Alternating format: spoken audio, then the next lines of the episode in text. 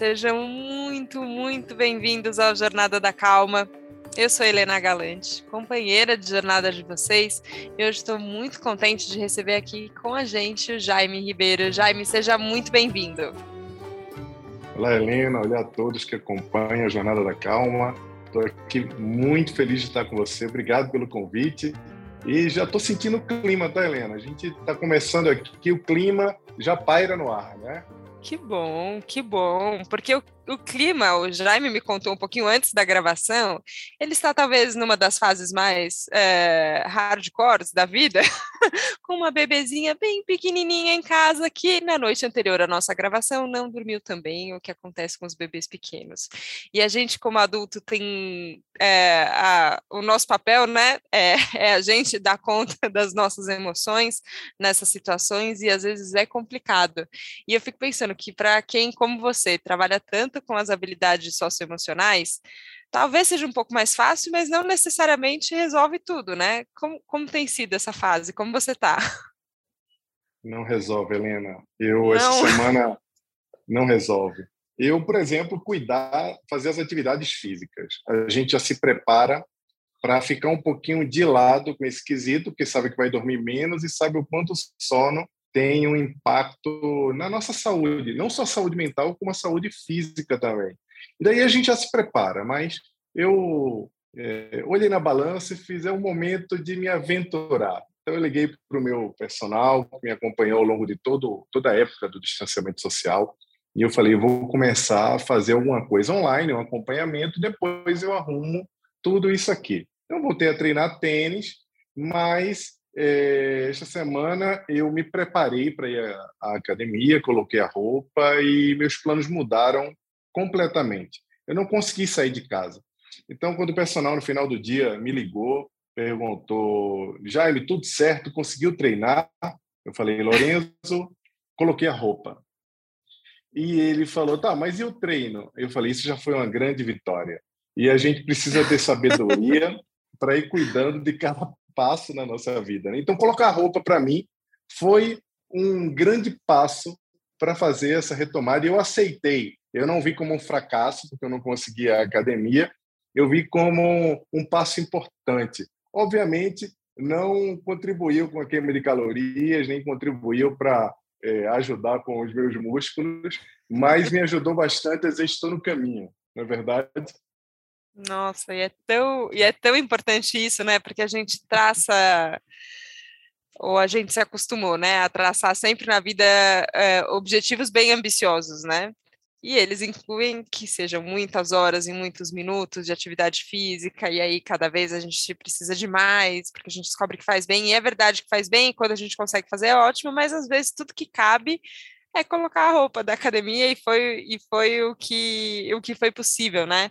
É, e eu acho que essa, essa visão que você teve de não, ah, de não considerar um fracasso, né?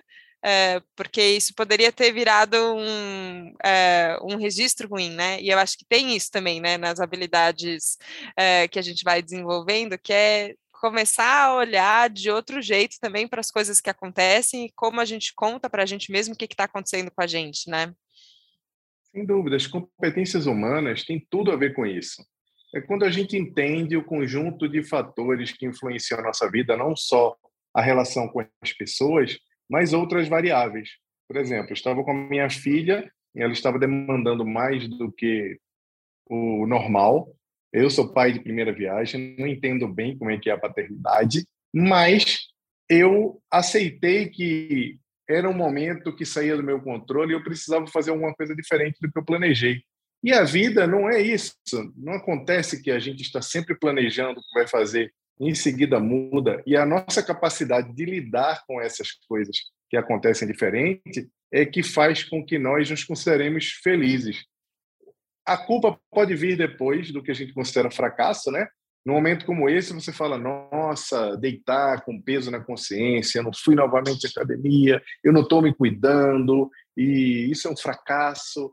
E eu absolutamente olhei e falei: nossa, eu tirei uma foto e falei, mandei para ele uma foto com a minha filha num canguru e falando: hoje eu venci, a roupa já está aqui. E sabe o que é o, a melhor notícia? É que depois, no outro dia, eu consegui executar. Ou seja, a gente precisa aprender a olhar a jornada e o caminho. Parece um clichê enorme isso tudo, mas não é, porque isso é um pouco de autocuidado, né, Helena? Quando a gente começa a olhar e, peraí, acontecendo essas coisas, mas eu vou contar isso aqui como um, um processo de construção do que a gente chama de sucesso. Que sucesso hoje, eu quando expresso, quando eu falo a palavra sucesso, isso me causa, essa sim me causa uma certa angústia, porque a forma como nós construímos sucesso ao longo da vida, o que a gente ouviu sobre sucesso é completamente desconectado daquilo que, quando a gente descobre outras coisas na vida, é, nos mostra. Sucesso é outra coisa, não é bem aquilo que a gente viu na televisão, nem leu a respeito, né? É diferente. Eu ia te perguntar justamente sobre, sobre essa diferença, né? Como essa construção no mundo, e você veio de um caminho muito exato também de formação, né? Assim, que é, e a gente tem esse foco, né? Agora está mudando e, e, você, inclusive, tem iniciativas que a gente vai falar que estão ajudando a mudar também esse ponto de vista, mas a gente olha muito para a nossa formação do ponto de vista técnico, né? Assim, ó, o que, que, eu tenho que aprender, quais são os conhecimentos que eu tenho que acumular, é quase uma coisa. É, não sei, como se a gente tivesse só, só essas habilidades técnicas é, Estou tentando achar um outro né? sinônimo. Né? Como Exato. se você tivesse predestinado a desenvolver só essa tua. Ou, sei lá, você fosse, fosse induzido pela sociedade a dizer: olha, você só vai ser bem sucedido, você só vai ter uma carreira se você desenvolver as competências que são consideradas competências que Sim. te vinculam a algum tipo de inteligência. Ou você é muito inteligente, consegue resolver problemas matemáticos é de memória, sem precisar anotar. Todo mundo já ouviu isso. Eu ouvi alguém falar isso. Né? Sim, na e verdade... a gente investe nisso, né? E muito tempo. É, quanto, quanto, tempo da vida, né? A gente fica com esse conceito até agora é, se falar, não, peraí, é, acho que eu preciso aprender outras coisas ou desenvolver outras coisas em mim. É, eu, eu, tenho a sensação que é, que é um tardio, assim, que a gente perde um tempo, não sei se também não é muito pesado falar perde um tempo na vida assim, mas que a gente fica é, como se fosse bitolado, né? Num, num, numa única possibilidade de caminho, num único tipo de inteligência, e aí se você não é bom de fazer cálculos matemáticos de cabeça, então você não é, é não tem um papel para você, né? É esquisito. É, eu acho que a gente tem que considerar uma, essa forma com que essa narrativa que foi contada para a gente de sucesso como um movimento sistêmico. Por que um movimento sistêmico? É, desde o tempo da Revolução Industrial, o sucesso é produzir mais. Depois é o sucesso é acumular mais riqueza. Depois o sucesso é ter poder, seja você olhando do espectro lá do mundo dividido entre o bloco socialista e o bloco capitalista no passado. É, bem sucedido era quem ia à Lua, bem sucedido era quem estava é, diminuindo indicadores que eram indicadores econômicos, só que ao longo do caminho as pessoas pararam de olhar não as universidades, mas os governos, eh, e aí o impacto da mídia é muito grande na cabeça dos nossos pais, dos nossos avós, que contaram a história de que ser bem-sucedido era acumular riqueza, era ostentar, era mostrar que você era uma pessoa poderosa ou rica. E isso a gente não pode ver demonizando ou ver com, nossa, que situação. Isso era um pensamento ocidental. Eu tenho um pouco conhecimento sobre a perspectiva oriental, mas é muito claro que todo o ecossistema da cultura ocidental se construiu por conta dessa questão do poder e do dinheiro. E aí a gente foi acreditando.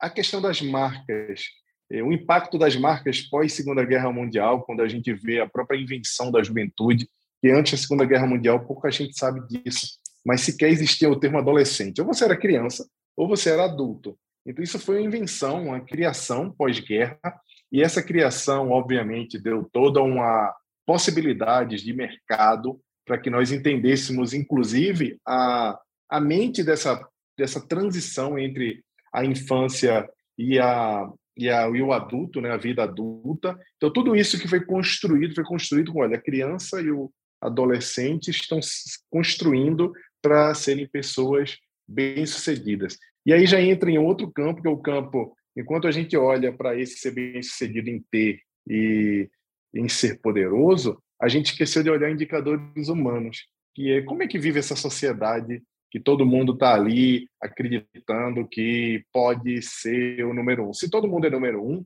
essa própria construção do número um acabou. Se todo mundo é bem sucedido, então o que é bem sucedido, né? Então, mas se todo mundo é feliz, é possível que todo mundo seja feliz. É muito claro fazer uma matemática sobre isso. Nossa, e é, e é a matemática que a gente precisa, né? Porque no fim, é, eu sinto isso também em relação a, a felicidade, e acho que os próprios é, estudos né, de, de, indicativos de felicidade, que como você mede a felicidade também tem isso, mas apontam que o ambiente também tem um impacto muito grande né, no, no como a gente se sente, e é, e é um tipo de contágio bom, né? Então, você é, tendo níveis de satisfação garantidos, claro, as necessidades básicas de, de todas as pessoas, é, quando você vai atingindo mais satisfação e mais realização, é, isso também vai ser vai ser compartilhando, assim, parece que, que quem está em volta, você gosta de ver uma pessoa feliz também, isso também te faz feliz, e a gente vai é, mudando, acho que esse paradigma, né, de então eu tenho que ser o primeiro, então eu tenho que estar acima de todos os outros, eu tenho que estar destacado, é, e começa a entrar mais numa, numa ideia de, de teia e de rede e de colaboração, né, é, quando você começou a falar sobre isso, era era mais utópico do que é hoje? Hoje ainda é, assim, para os ouvintes do Jornada da Calma, talvez não tanto, mas se a gente falar no mundo, ainda uhum. tem uma, uma, grande dose de utopia, né? Sem dúvida. É uma utopia ainda. Não dá para a gente achar que, por conta da nossa rede de relacionamento e de interesse, o mundo vibra da mesma forma. Quando eu comecei a ter um olhar voltado para o campo do, das competências humanas, olhar para o mundo e olhar de uma forma crítica, entendendo que tinha alguma coisa errada ali. Eu ainda era muito novo, eu ainda era adolescente, e me saltava aos olhos a, a própria meritocracia. Eu tentava entender o processo de meritocracia, que era muito confuso para mim, que ficava claro olhando para os meus vizinhos que não tinham oportunidade de educação que eu tinha, que eu tive uma boa educação. É, minha família, a minha família inteira fez um suporte para que eu e os meus irmãos pudéssemos ter uma boa educação, mas quando a gente olhava de lado, os nossos amigos de rua, as pessoas que estavam ao redor, não tinham a mesma oportunidade, ficava claro que a trilha seria uma trilha mais difícil para eles. E eu ficava sem entender por que, que a educação pública a educação para todos não era igual, porque se pelo menos a educação fosse igual, o caminho seria muito mais, eh, digamos, eh, não é competitivo, mas um caminho igual mesmo, um caminho mais justo. Vou usar a palavra justiça, que é a melhor palavra. Eu sou engenheiro químico de formação. Isso é uma coisa que as pessoas geralmente se assustam, porque o fato de ter escrito livros sobre empatia, sobre, sobre competências humanas e sobre e ter uma empresa, ter fundado uma empresa que trata das competências do século XXI, isso parece que não tem muito a ver com engenharia. Só que a gente precisa também se desconstruir como ser humano e acreditar que você não é só a tua profissão nem a tua primeira formação. Hoje o mundo fala em lifelong learning, que é você vai estudar para o resto da, da sua vida. Você precisa se reinventar. Esse precisa se reinventar, né? Porque a sociedade te empurra a fazer essa reinvenção? É por conta do, da própria característica do nosso tempo, com a desconstrução das coisas, com a forma como tudo tem se desconstruído desconstruído de uma forma muito rápida, nós precisamos sim aprender a reinventar a nossa história ou a nossa perspectiva para poder não nos tornarmos obsoletos no nosso tempo, né? Agora, como a gente é, trabalha a aceitação dessa característica também, é, porque outro dia eu estava conversando com, com, com, uma amiga de uma idade bem próxima, que está passando por um momento de, de transição, né, de trabalho. Uhum. Isso gera angústia, isso gera um monte de sensações e emoções, mas ao mesmo tempo uma empolgação, porque tem uma perspectiva de agora eu posso tentar alguma coisa diferente, pode ser legal e tal. E eu estava conversando com ela e falei, eu acho que a gente tinha que se acostumar com isso, porque isso que a gente está chamando de crise agora, eu acho que a gente ainda vai ter muitas. Ao longo da vida, é, não só profissional, mas da vida mesmo, e a gente vai viver mais tempo, o que tudo indica, é, como sociedade a gente tem uma, um, uma longevidade muito maior, a gente vai passar por isso muitas vezes. Então, tem, tem um fator que eu vejo de aceitação dessa característica, então as reinvenções vão ser necessárias, o aprendizado ele vai ser contínuo, como você falou, do lifelong learning, então é, vai, é para sempre que a gente está aprendendo, e eu acho isso bom, porque aprender faz uhum. a gente se sentir vivo, é legal, só que ao mesmo tempo pode gerar uma angústia tremenda, né? Porque parece que você está sempre correndo contra um tempo que você não vai dar conta dele, é, ou que você está numa, numa corrida contra o mundo também, sabe? E eu fico pensando, como é que a gente olha é, eh, para isso?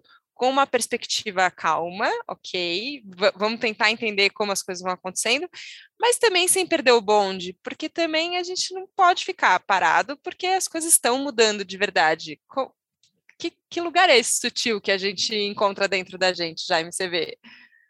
Eu acho excelente esse seu comentário sobre essa corrida contra o mundo e a obrigação de você ter que se reinventar. É, se isso virar uma angústia, se isso virar uma, uma necessidade de fazer isso por conta da obsolescência, de você ficar com medo de ficar para trás, isso pode ser muito doloroso. Mas se isso for encarado como uma, uma jornada, uma jornada longa mesmo, como o nome fala, uma jornada longa de aprendizado, que essa jornada longa de aprendizado precisa ser encarada como um processo evolutivo humano. Quando nós paramos de aprender, nós paramos de viver. Quer ver uma coisa? Eu sempre digo assim: olha, eu quero ser uma pessoa aposentada, idosa no futuro, que tenha saúde mental, não só saúde física. Porque quando você tem saúde física e saúde mental, primeiro que você não perturba a vida de ninguém, e segundo, tudo fica muito mais leve para você. Por que, que eu falo essa questão da saúde mental lá para frente? Porque quando você tem saúde mental, você é capaz de continuar é, acreditando que pode aprender coisas.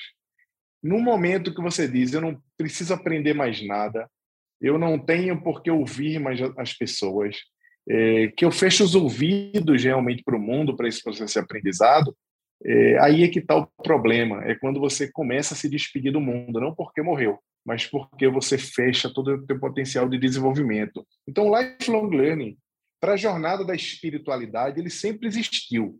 Isso é um termo novo que a ciência coloca para falar sobre o teu aprendizado físico com livros e com conteúdos, mas que na espiritualidade, para o próprio budismo, para qualquer crença que é uma crença que acredita que nós estamos aqui para evoluir nesse planeta, nós sempre olhamos a vida como um eterno aprendizado. Quando você morre, é quando você a, a sua morte se dá exatamente quando você para de eh, se abrir para aprender. Então, no meu caso, que tive mais de 25 ocupações, mudei de profissão inúmeras vezes na minha vida. Eu fiz até um post no LinkedIn que eu falo sobre isso e as pessoas se assustaram. Nunca foi um incômodo, porque toda vez, inclusive, que eu encontrei um fracasso, toda vez que eu coloquei a roupa para ir para minha melhor, o meu melhor trabalho, eu fui demitido naquele dia que eu estava com a minha melhor roupa para continuar. Ou toda vez que eu fui lá apresentar o meu melhor projeto e alguém foi lá e olhou e disse que aquele projeto era uma droga, que não ia seguir, e dois anos depois havia o meu projeto sendo emplacado na empresa com outro nome, por uma pessoa que escutou e que naquela época falou que não era, ou seja, todas as traições, todas as ingratidões, todas as quedas que me levaram a olhar para isso e dizer, olha, espera aí, eu vou me reinventar, não como eu não gosto muito dessa coisa da resiliência que fala que ah, você caiu e agora você vai crescer. Não, você caiu e o chão tá tá bem aqui no chão. Não é que tá bem aqui no chão porque você gosta de ficar no chão, mas porque tem um aprendizado também na queda. Olha, caí, entendi, vou considerar tudo que eu preciso aprender aqui para recomeçar. Então, quando você olha que você tem que recomeçar, que você pode é, fazer diferente na tua vida, isso não vira um peso. O problema é quando você se coloca a obrigação, né, Helena? É difícil. Sim, sim, sim. Aí que a gente é, vira o nosso, o nosso próprio inimigo, né? É, em vez de se ajudar no processo, Sim. acho que a gente vira um, um, inimigo do nosso próprio processo, e no fim o processo é, é que conta.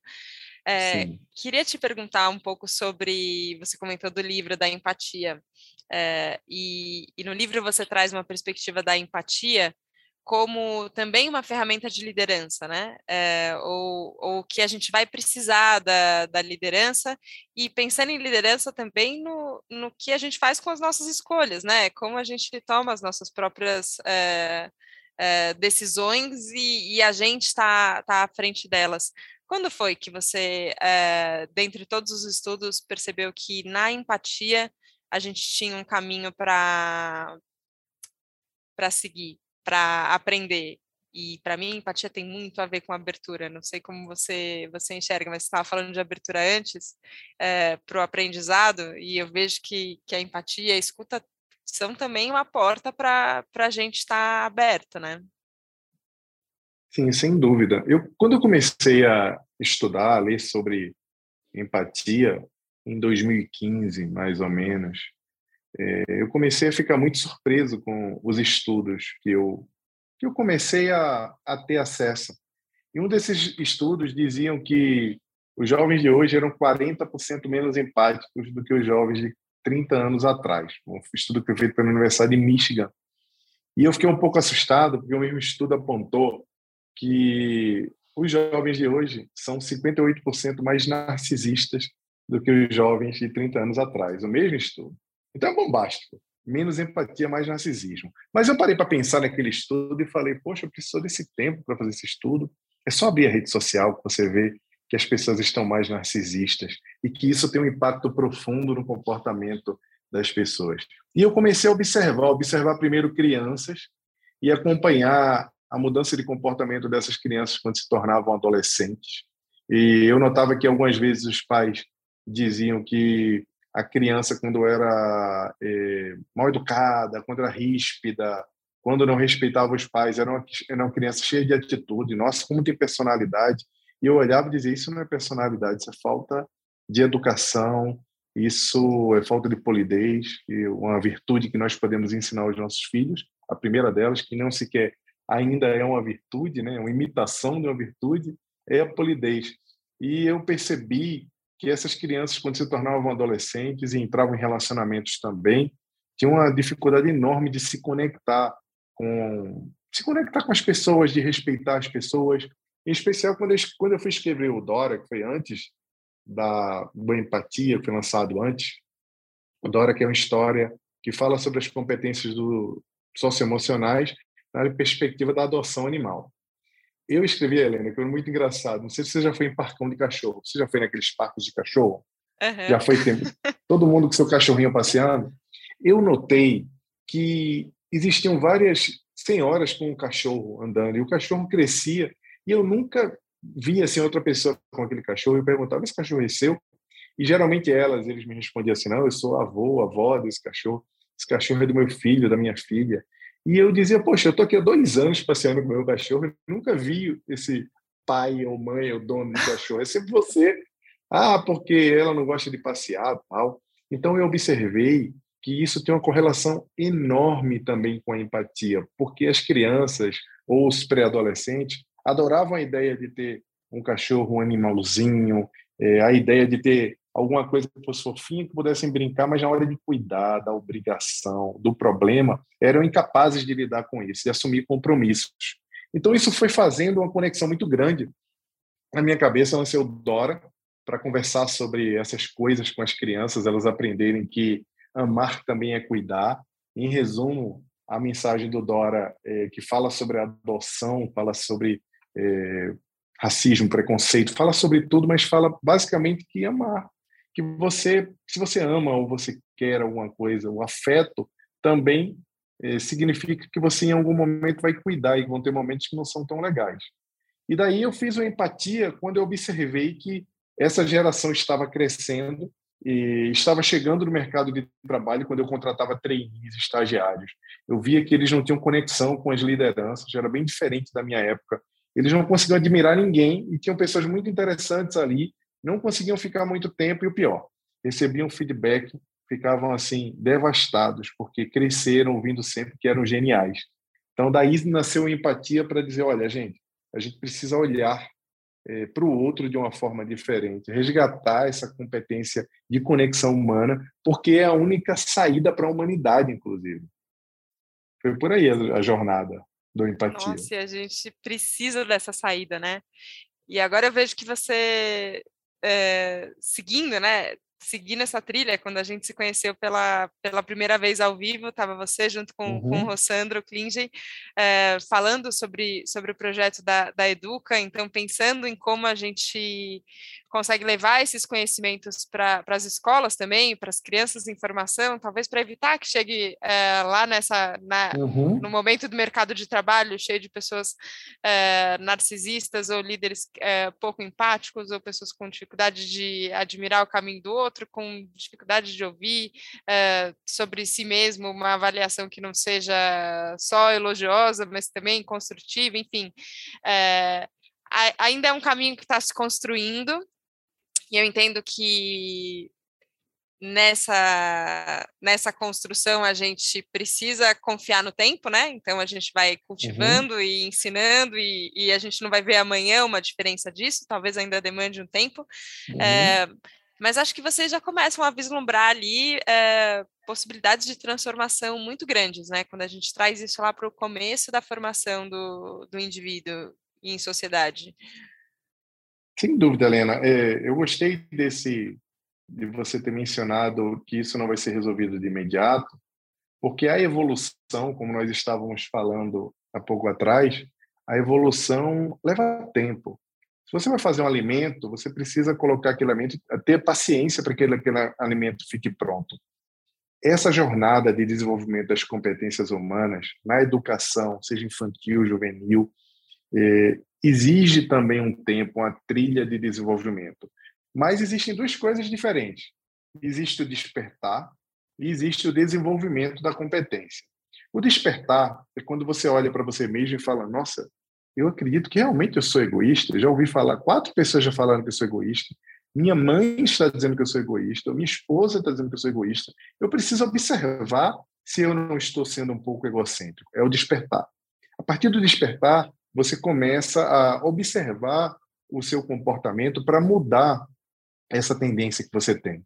Quando você causa o despertar nas crianças e vai fazendo o desenvolvimento guiado, ajudando-as a desenvolver essas competências ao longo da jornada de aprendizado, você tira a criança daquele centro que foi o início da nossa conversa, de acreditar que a vida é só aprender. A escola hoje se desconstruiu completamente. Só quem não viu ainda é porque está aprisionado no século passado. O conjunto de conhecimentos hoje que são ministrados na escola existem todos disponíveis online em cursos livres.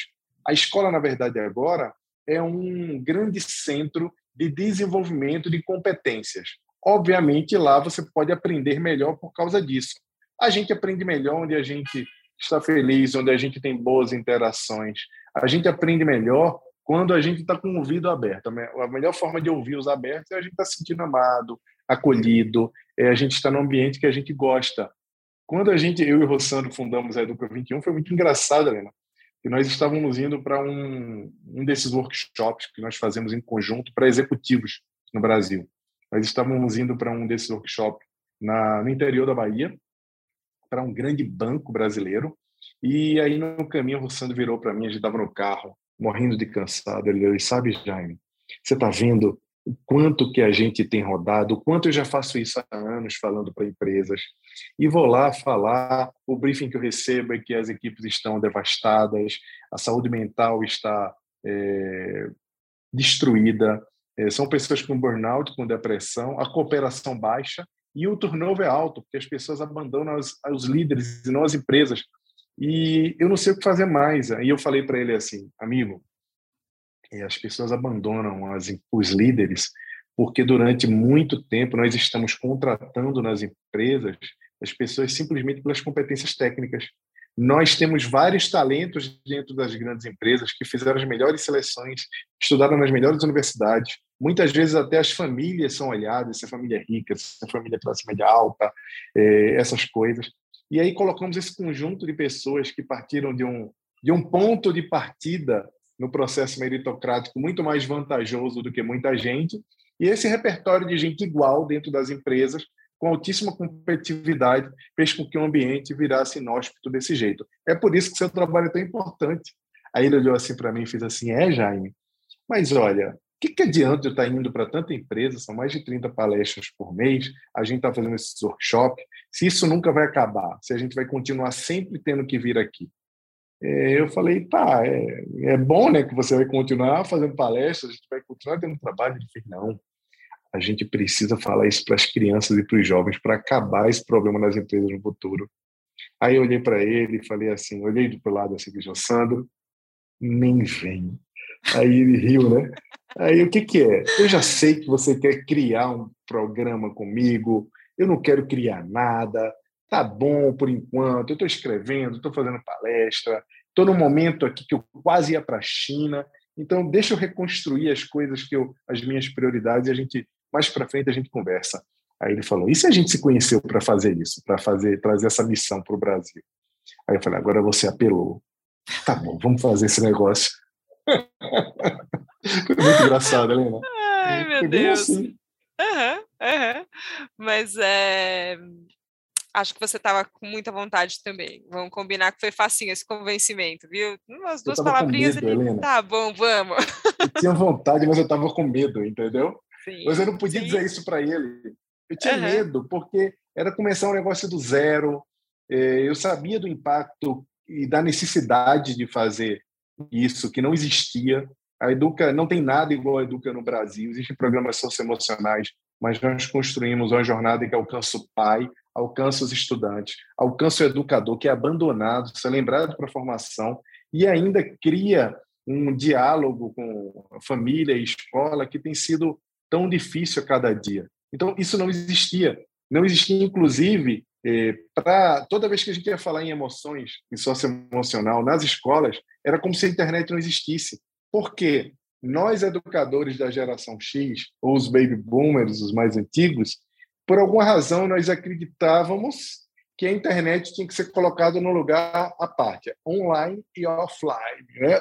E não é bem assim. O mundo não é mais isso. O mundo agora ele está é, é, é, híbrido mesmo. Vou usar essa palavra, uma palavra que eu não gosto muito, mas o mundo hoje, as emoções que acontecem no interação online, elas são sentidas aqui no mundo presencial. Então não existe um avatar das emoções, existe um avatar humano com as emoções sentidas em qualquer ambiente, porque a emoção é imaterial. Então nós colocamos também o letramento digital, para que as crianças, os jovens, as famílias aprendessem a usar a internet com sabedoria. Vamos combinar. Parte dos problemas que nós temos hoje na sociedade, essas rupturas institucionais que a gente está vendo e essa, essa desagregação social e emocional que está acontecendo, é devido à falta de sabedoria na utilização do digital. A gente traz isso para a escola para ajudar. Então, não foi difícil me convencer, mas eu tinha muito medo de começar. Mas aí depois que a gente começou, a gente hoje, quando olha um para o outro assim, depois que a gente vê tudo pronto, a gente muitas vezes a gente olha um para o outro e fala: a gente é louco. Exatamente isso que a gente diz. Ah, mas é o tipo de loucura que o mundo precisa, Jaime. É, e eu, quando tive a chance, é, um dos privilégios né, de ser jornalista, a gente acompanha às vezes bastidores de processos que, que nem sempre todo mundo tem, tem acesso, mas quando eu estava acompanhando ali a gravação é, de vocês falando sobre, sobre esse cuidado com, com as crianças, com a família das crianças, com os educadores, com o ambiente geral, eu penso muito nisso, assim, ó, como a escola é um ponto muito fértil de, de transformação de uma comunidade só, que ela, que ela vai além do muro da escola, ela tem, ela tem um impacto muito grande, e a gente vai ter que aproveitar esses lugares, essas aberturas, é, para poder plantar essas sementes de transformação, assim. E acredito que conversas como essa que a gente está tendo aqui agora também são um ponto de transformação. É um pouco loucura também, eu acho, mas eu acho que a gente tem que, tem que, tem que seguir por isso, e eu fico muito grata mesmo de vocês terem, é, de fato, seguido por esse, por esse caminho, e fico aqui, sabe, só torcendo, falando, ah, eu quero que dê muito certo, porque acho que a gente precisa mesmo que quem está nascendo agora, às vezes eu olho e falo, meu Deus do céu, que mundo que em que mundo que eles estão chegando, né? É, a gente pode se dispor a entregar todo, todo o nosso amor, uhum. mas você olha em volta e fala, ok, que cenário é esse que eles vão encontrar, né? Você fala, tá bom, uhum. então a gente uhum. vai fazer alguma coisa para essa transformação. Então, queria te, te agradecer, assim, porque para mim é, faz, faz surgir um sentimento de esperança, que eu acho que é importante que a gente não abandone ele também, né? Sem dúvida. Eu que agradeço é, por encontrar pessoas como você e tantas outras que olham é, para o mundo e, e dizem assim, olha, eu preciso entregar alguma coisa e contribuir com a vida das pessoas. Eu converso muito com a minha filha, né? minha filha tem 48 dias, e eu falo assim, filha, que sorte que você teve, que mãe que você tem. Você está muito bem de mãe. Às vezes ela está com a, com a Catarina, com a minha esposa, e fala, cara, como é que você como é que você nasceu com uma mãe tão boa, filha? Você vai ver. Eu falo isso para ela, né? Aí, óbvio minha esposa, na hora eu tô ali, ela não pode ficar calada, né? Ela falou, uhum. olha, você tem um paizão também, tá? eu falo, não precisa me elogiar, mas ela, você deu bem. Mas eu, quando olho para ela, eu falo assim, nossa, como vai ser difícil a vida como mulher, sabe? É, no mundo que ainda precisa evoluir tanto é, em, em relação à equidade, que precisa evoluir tanto para observar as pessoas sem julgamento, é, para olhar que não existe, que a meritocracia é uma farsa, que as pessoas não partem de um mesmo ponto e que a gente precisa ajudar as pessoas que não partem daquele mesmo ponto a terem as mesmas oportunidades. Tem muita coisa para fazer no mundo, mas a esperança é a esperança da mudança que é feita pelos poucos. O Rossanto sempre fala que não é a massa que muda o mundo. Quem muda o mundo são poucos, inconformados com o que está acontecendo, começam a, a dar voz, né, a trazer uma outra possibilidade. E essa é uma preocupação que a gente tem. O que, que a gente vai deixar para depois? Porque, Helena, é, o assustador é que nós temos conversado com escolas no Brasil inteiro. Eu sempre conversei muito com escolas, eu fui diretor de multinacional de educação e eu rodava muito o Brasil inteiro visitando escolas, é, mas eu nunca ouvi tanto como eu tenho ouvido nos últimos dois anos relatos de transtornos eh, por parte dos educadores. Não só os educadores sofrendo, mas as crianças se automutilando assim em massa. É em toda a cidade. Você acha que a situação é só nos grandes centros, mas não, mas não é. É automutilação, ideação suicida, é, crises de ansiedade, é agressão aos professores, a falta de respeito, é, uma altíssima vigilância da família em relação à escola também. E aí, a escola gostaria muito de continuar tendo aquele papel que era um papel que parecia que estava muito claro nos anos 70, nos anos 80. A escola traz conteúdo, você passa no vestibular e você depois vai virar um outdoor e agora um post na rede social agora dizendo, olha, eu aprovei tantas pessoas no vestibular. Mas não é bem isso mais. A escola até gostaria que continuasse assim, porque entende que é obrigação da família. E algumas escolas ainda acreditam que é obrigação da família, mas essa fronteira entre família e escola acabou quando as crianças passaram a passar mais tempo na escola do que com os próprios familiares. Porque não tem mais familiar em casa. Volta a babá, é alguém que está ali super ocupado na internet, ou na Netflix, ou usando o celular. Então, existe uma desconstrução de convivência que precisa ser observada. E a escola, que não observou ainda que existe uma onda de transtornos de ordens mentais ou neuronais, como diz Byung-Chul Han, nessa sociedade que é chamada sociedade do cansaço, uma sociedade que nos impulsiona essa competitividade de nota, essa competitividade de, é, relacionada ao sucesso que a gente se é, impõe para poder acreditar que nós somos pessoas bacanas, a escola precisa entender que não dá para não olhar mais que essas coisas estão acontecendo. É mais ou menos aquele filme Don't Look Up, sabe aquela história de não olhe para cima que você vai ver o cometa? Para a escola é o contrário. É, para de olhar para baixo e olha para cima. Ou olha o contrário do que você está olhando, porque tem um problema aqui de saúde mental que precisa ser cuidado. E a escola não pode mais acreditar que não é papel dela. Não é, não é. É papel da escola e eu sinto que é, que é papel nosso, assim, sabe? De todo mundo que é, desperta para isso, como você falou, tem esse momento de despertar, mas depois tem o momento de, ok, então vamos se dedicar a isso, né? É, e acho que todo mundo que despertou e, e, e decide seguir por esse caminho tem muito, tem muito a fazer e muito a acompanhar. Jaime, queria agradecer demais a sua disponibilidade no meio desse momento de vida muito doido que você está, poder é, seguir seu trabalho e compartilhar aqui com a gente é, um pouco de sabedoria e empatia e conhecimento. Queria agradecer demais sua presença, que a gente possa conversar mais vezes. Obrigada. Eu que agradeço, Helena. Super beijo para todo mundo que está acompanhando a Jornada da Calma. Foi ótimo. Obrigada, obrigada a todo mundo que nos acompanhou aqui no Jornada da Calma, que você tenha saído muito, muito inspirada, como eu saí agora, com certeza.